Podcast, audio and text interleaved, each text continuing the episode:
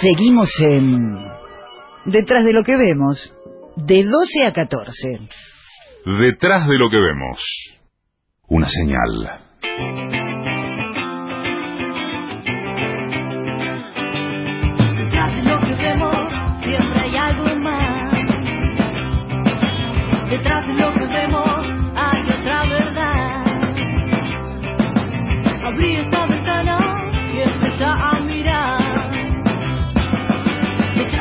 Un minutito pasó nada más de las 13. Estamos acá en este mediodía veraniego, pleno enero.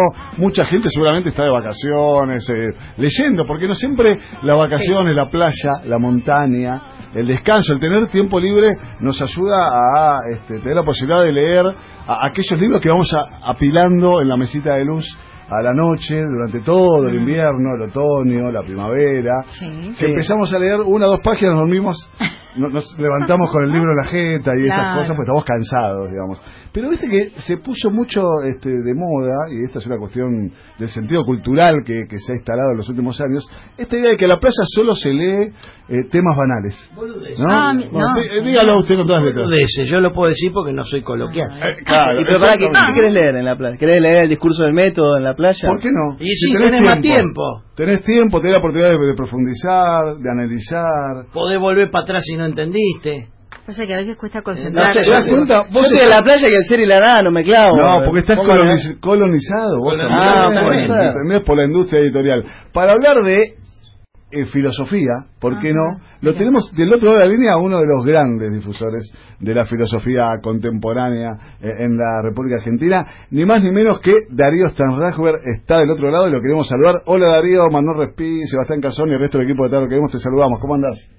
¿Cómo andan? ¿Bien? Bien, muy bien. Estás de, de gira, por lo que veo, ¿no?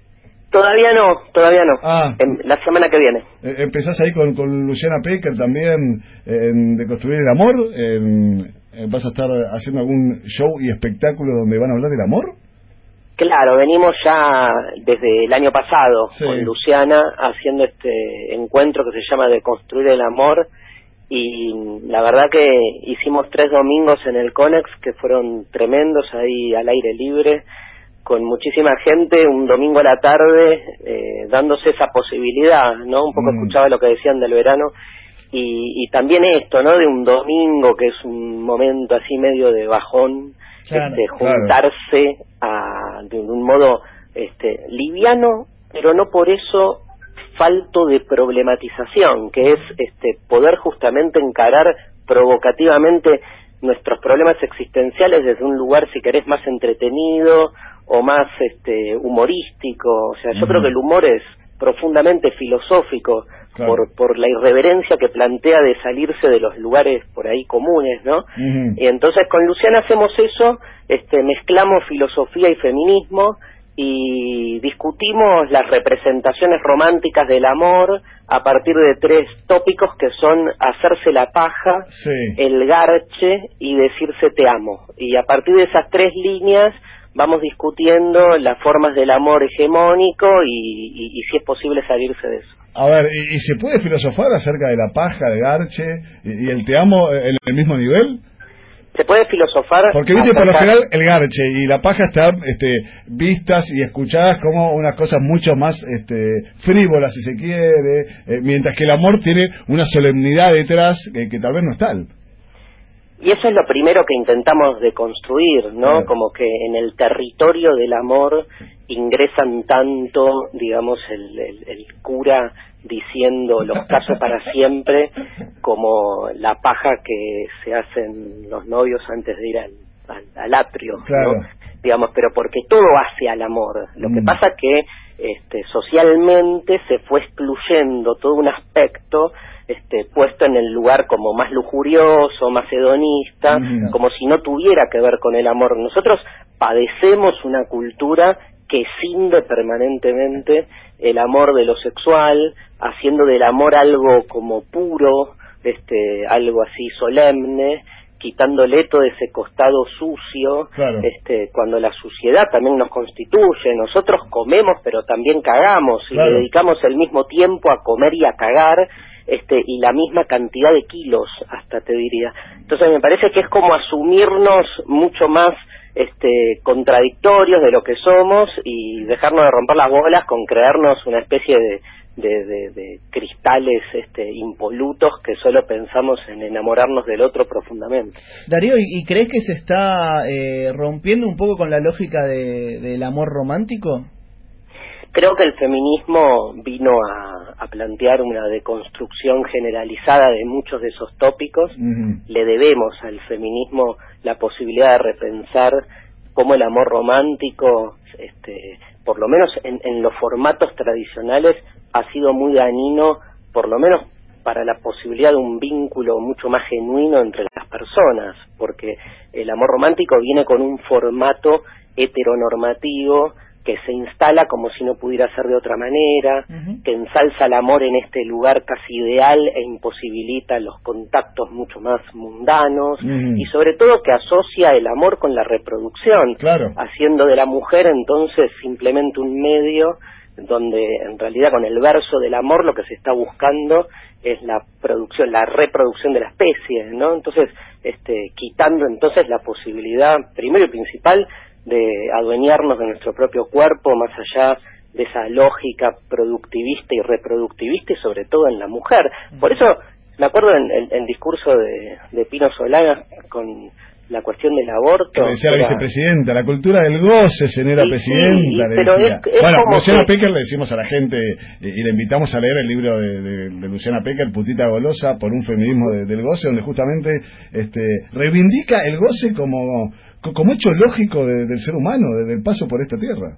Total, pero ante la pregunta de si se está rompiendo, Sí. o sea, ni idea, o sea, circula más. Este, el Está más tema. hablado el discurso. está más hablado, claro. Circula más en los medios, calculo que circulará más en determinados estratos, en las casas, pero después... El príncipe y la princesa siguen estando en las películas, en el cine, en, y, en la y- cabeza y de siguen todos. y siguen generando, ¿no? Siguen Claro. construyendo subjetividad. Hay algo ahí que prende y mucho. Digo, no es casual que por un lado se vaya hacia un proceso de apertura cada vez más intenso, pero que al mismo tiempo triunfen las derechas y los sectores Claro. más conservadores en todo el mundo, porque Claro. se genera esa grieta, ¿viste? O sea, eh, la apertura versus cerrazón sigue siendo como las dos gran, los dos grandes polos históricos de la, de la cultura humana. Hay, re- hay acción y reacción.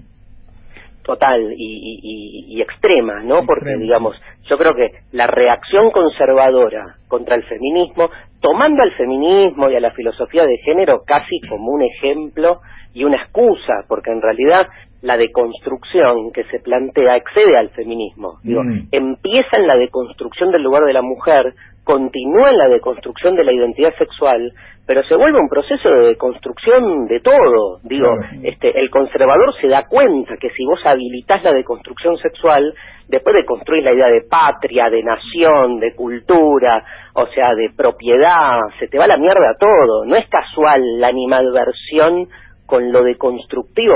Yo creo que la deconstrucción es hoy el, el- el movimiento conceptual más a la izquierda por tomar ese concepto político que existe, ¿no? Porque este planteo de que todo puede de algún modo ser de otra manera, de que no hay ultimidades, de que no hay nada fijo, estable, para un ser humano tan, digamos, que, que, que cultiva tanto, tan adorador, idolátrico de las cosas fijas y seguras, se le vuelve vertiginoso. Claro. Y, y en este sentido, ¿crees que estamos atravesando un tiempo revolucionario también en términos culturales y, y filosóficos?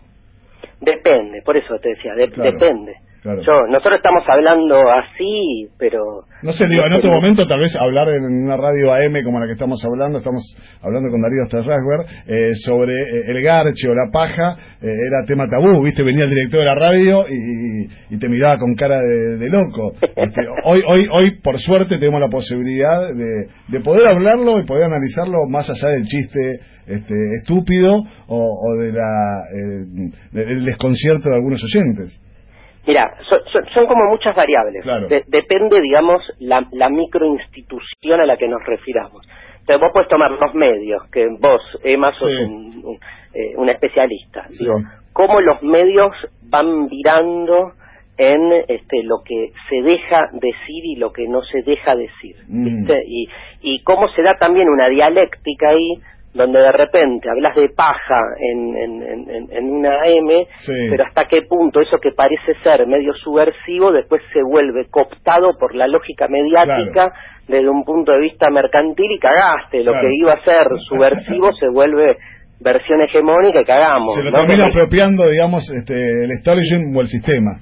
Total, total, Claro. y empiezan a salir remeras con este, la palabra paja y, y, y perdimos la batalla. Tal cual, Este, tal pero, eh, pero, pero, por, pero por otro lado está buenísimo que pase, Claro. porque de algún modo, digo, si hay una práctica realmente eh, ocluida y este, eh, excluida y al mismo tiempo eh, utilizada también en términos de control social, fue es la prohibición de la masturbación este, que es algo, viste, que, o sea, atraviesa a todas las personas y sigue siendo un tema medio tabú. Sí, Entonces, claro. Acordate lo- que digo, nos hacían creer que nos iban a salir pelos en la mano, que nos íbamos a quedar ciegos, digamos, mitos este, de aquí por allá durante décadas.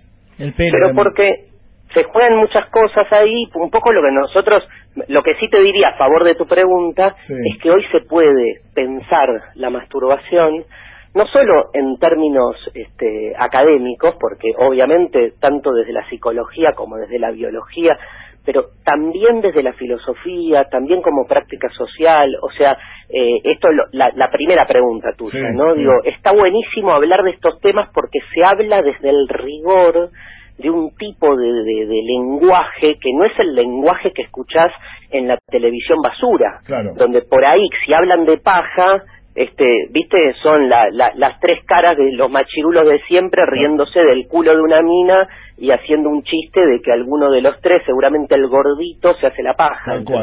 Digo, es otra cosa lo que justamente tratamos de, de recuperar y, y- pelear contra esas formas de representación. Eh, Darío, estamos hablando con Darío Starrasber, ustedes este, ya saben, es eh, uno de los eh, difusores de la filosofía eh, más importantes de, de los últimos años, sin lugar a duda, a través de, sus libros, de, sus programas de, televisión, de sus programas de, radio. Siempre es una experiencia interesante escucharlo y verlo y presenciar también sus, sus espectáculos. Mm, a ver, pasamos de un modelo eh, cultural como, como fue el proceso kirchnerista, donde se debatía y mucho todo, eh, y se te intentaba cambiar un sistema, a, otro modelo, que no solo un modelo económico y social diferente, sino también cultural, que fue eh, el del macrismo, digamos, este, donde representan dos modelos económicos, sociales y culturales diferentes. Y, y hoy, ¿cómo ves vos eh, el pensamiento? Digamos, ¿Cómo nos pensamos los argentinos? Eh, ¿Seguimos eh, encallados en, en la coyuntura porque la crisis nos lleva a, a pensar la coyuntura? ¿O, o realmente crees que, que- que es una sociedad que, que- que tiene las herramientas eh, necesarias para poder profundizar en, en- en los grandes temas? Uf, a ver, eh, un poco de todo. Mm. Yo creo que eh, más allá de la Argentina, Sí, hay en el mundo eh, como una profusión a partir de la más mediatización de la realidad sí, que solamente, digamos, no te diría ya ni siquiera pensar, tratar las cuestiones coyunturales como cuestiones únicas, ¿no? Mm. Nadie piensa más allá de la coyuntura y Mm. si lo hace está eso construido como una pérdida de tiempo, claro. como un robo, ¿no? Digo, Mm. cuando los docentes una vez por mes este, paramos para pensarnos a nosotros en nuestra práctica docente o pensar la escuela, el sentido común construido, en especial desde los medios, dice no están laburando. Claro, cuando hay curso Entonces- de capacitación, ¿te referís? O algún Claro.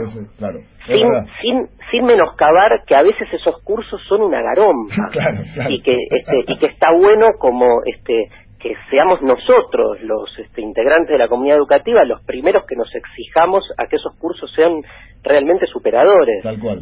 pero lo que se genera es lo contrario digo es este la la, la discusión y este como el nada el ataque de que ahí este no, no estás haciendo algo productivo. Entonces hay hay como una idea de que lo lo que sale en los zócalos, lo, lo, lo que sale cada media hora en, en los canales de noticia como los problemas importantes de los argentinos es lo único de lo que hay que hablar.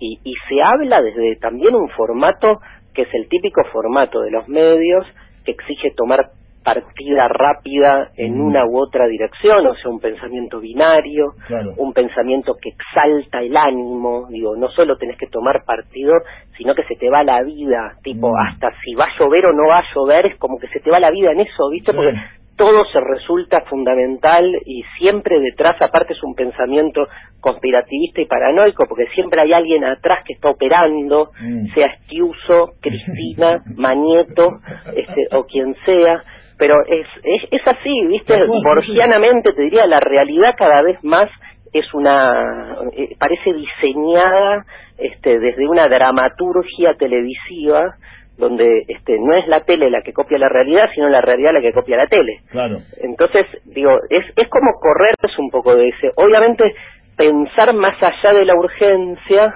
y te da un poco de aire. Claro. Y ese aire te permite después volver a la coyuntura desde otro lugar. Pero hay que, eh, o sea, hoy la tele no tiene esos espacios. No. los tiene. Y No. si va alguien y habla desde ese lugar, pero lo sacan cagando. Yo he ido a no un montón de programas, no hay, no hay tiempo, no hay, no, no lo digo por mí, eh, lo digo por, porque yo soy medio camaleón, yo me adapto a la lógica televisiva, y que hablar Claro. rápido, hablo rápido, Sí. pero he visto colegas, viste, con productores que estaban arrodillados diciéndole, dale, dale, dale, tipo, ¿entendés? claro.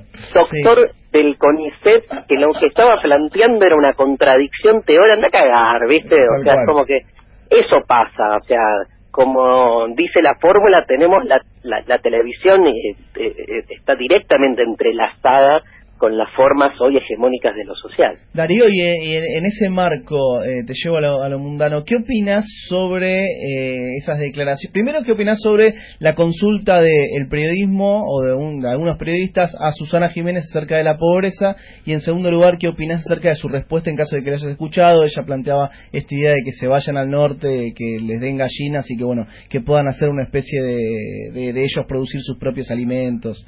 ¿Cómo, Sí. ¿Cómo lo viste? Me parece que es parte del, del juego de la televisión, Mm. ¿no? Yo Mm. creo que, eh, calculo que Susana Jiménez es un personaje de la televisión.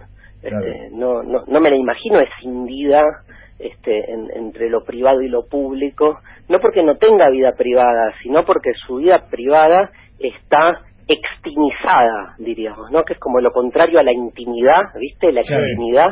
Sí. O sea, está todo el tiempo puesta su vida privada en lo que ella construye, como todos los personajes televisivos, en términos mediáticos. Claro. Entonces, no, o sea, el, el, el problema es confundir eh, el orden social con el orden televisivo.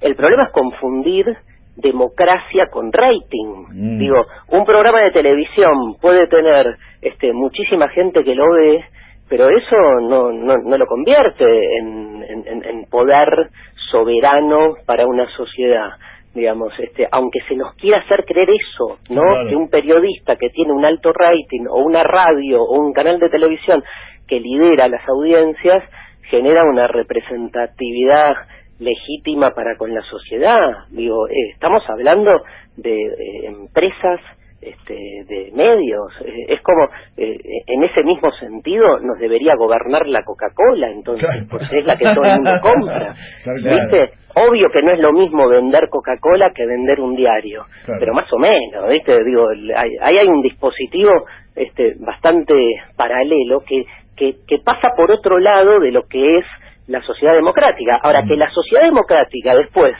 cuando se vota, sus candidatos se comporten como si fuesen personajes de televisión y ahí tenés el fenómeno de la espectacularización de la política y cagaste, ¿no? claro. Porque terminás como votando como si estuvieses realmente con el zapping. Sí. Ahora, lo que Susana pueda decir me parece que es parte eh, de este juego y lo Mm. que los periodistas le preguntan también, porque, este, o sea, pero no es un- una crítica, digo, es, eh, en todo caso es una crítica al sistema en su totalidad, Claro. no al, al periodista, ¿qué va a hacer si le pagan para conseguir una declaración así?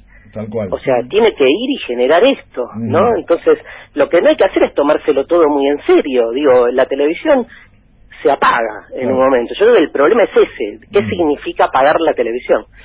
Es, es- muy interesante lo, lo que planteas, Darío. Te, te agradecemos la charla. Te, hagamos, te vamos a hacer una última pregunta. Eh, mucho se ha hablado acerca de la grieta, ¿no? Que se ha instalado hace años. tal vez ahora con perspectiva histórica, de- de- de- desde el concepto, desde que ese concepto se mediatizó, eh, ¿tenés alguna reflexión para, para hacer acerca de, la grieta diferente a, a la que hacíamos en, en la coyuntura? Digamos, ¿crees que, que, que la grieta instalada mediáticamente este, sirve también para pensarnos y para cuestionarnos o todo lo contrario sirve para em, fortalecer y convalidar eh, posiciones dogmáticas? Sí, es lo segundo, Mm. pero te agregaría que tiene un fuerte componente farmacológico en el sentido de que Ah. es, es tranquilizante. Sí, claro, O sea, es cómodo. A vos es cómodo, a vos te tranquiliza saber de qué lado estás. Claro. Lo que te intranquiliza es saber que algunas de tus prácticas pueden ser muy parecidas a quien vos construís como tu enemigo Mm. y que en el fondo te comportás igual, cambian los contenidos pero las formas son las mismas. O sea, ¿quiénes, ¿quiénes la pasan bien cuando hay grieta? Los que están de los dos lados de la grieta, pero ambos, Mm. porque en algún momento te toca estar de un lado y en algún momento te toca estar de otro. Vos lo que tenés que tener claro es quiénes son tus amigos y quiénes son tus enemigos. Claro. Ahora, lo que nunca podés aceptar es que la cosa se mezcle, es que tu comportamiento se asemeje, ¿viste? Necesitas como creerte puro en algún sentido. Obvio que hay diferencia, no es que digo todo es lo mismo, este, porque uno en definitiva este, queda de un lado o de otro a partir de, de un paradigma, por decir así, en el que te sentís cómodo. Digo, este, yo, eh, yo estuve mucho tiempo y, y sigo estando. Si me ponen así este, contra la espada y la pared, o sea, estoy de un lado de la grieta, no estoy del otro. Sí, siempre Ahora- fuiste cambiemita. sí, no, siempre, siempre, Siempre este, liberal. siempre elegí el costado de la grieta que prioriza en términos conceptuales el, el lugar in- indefectiblemente prioritario del otro. Claro. O sea, para mí lo que divide la grieta es la sensibilidad para con el otro o cagarte en el otro. Digo, eh, y cagarte en el otro viene munido de toda una serie de conductas de autojustificación de que en realidad no lo estás cagando al otro, sino que el otro es un hijo de puta que se merece ser cagado Tal cual. porque nadie te asume choto, ¿viste? O sea, yo nadie dice soy una mierda. Entonces, este es difícil después agarrar y decir qué claridad, ¿viste? quiénes son los buenos, quiénes son los malos. O sea, eh, Nietzsche decía, ¿no? Lo que diferencia a los buenos de los malos es que los buenos somos siempre nosotros. Y, y se acabó la grieta ahí. Tal cual. Darío, te agradecemos esta entrevista este, con detalle de lo que vemos. Una de las entrevistas con más puteadas en la historia de la radiofonía argentina. Algunos conceptos a ver que haya dejado A- Darío. A, a ver, por ejemplo, hablamos de, de lo choto, Lo de choto. la mierda, Sí. de la cagada, de la paja, del garche, eh, entre otras razones. Con una mirada conceptual, con una idea detrás, este, muchas veces estos términos son utilizados simplemente para causar impacto y por suerte Darío nos hace pensar con términos que todos podemos comprender y nos ayuda a pensar. Así que te agradecemos mucho la entrevista y bueno, que sea con éxito este 2020 para vos, para el pincha, para Mascherano. Ahí tiene un caudillo que parece que tiene el ADN de pincharrata, ¿eh? Estamos muy felices, muy felices. eh, todos los soldados de Sabela, vos pensás que Sabela es Bilardo, Sabela, Verón, es la, la trinidad ontológica cual. en, en estudiantes. Tal cual. Te mandamos un abrazo grande y lo mejor para este 2020. Gracias, Darío, como Dale, siempre. dale. Un Abrazo. abrazo, cuídate. Bernarda Llorente, Claudio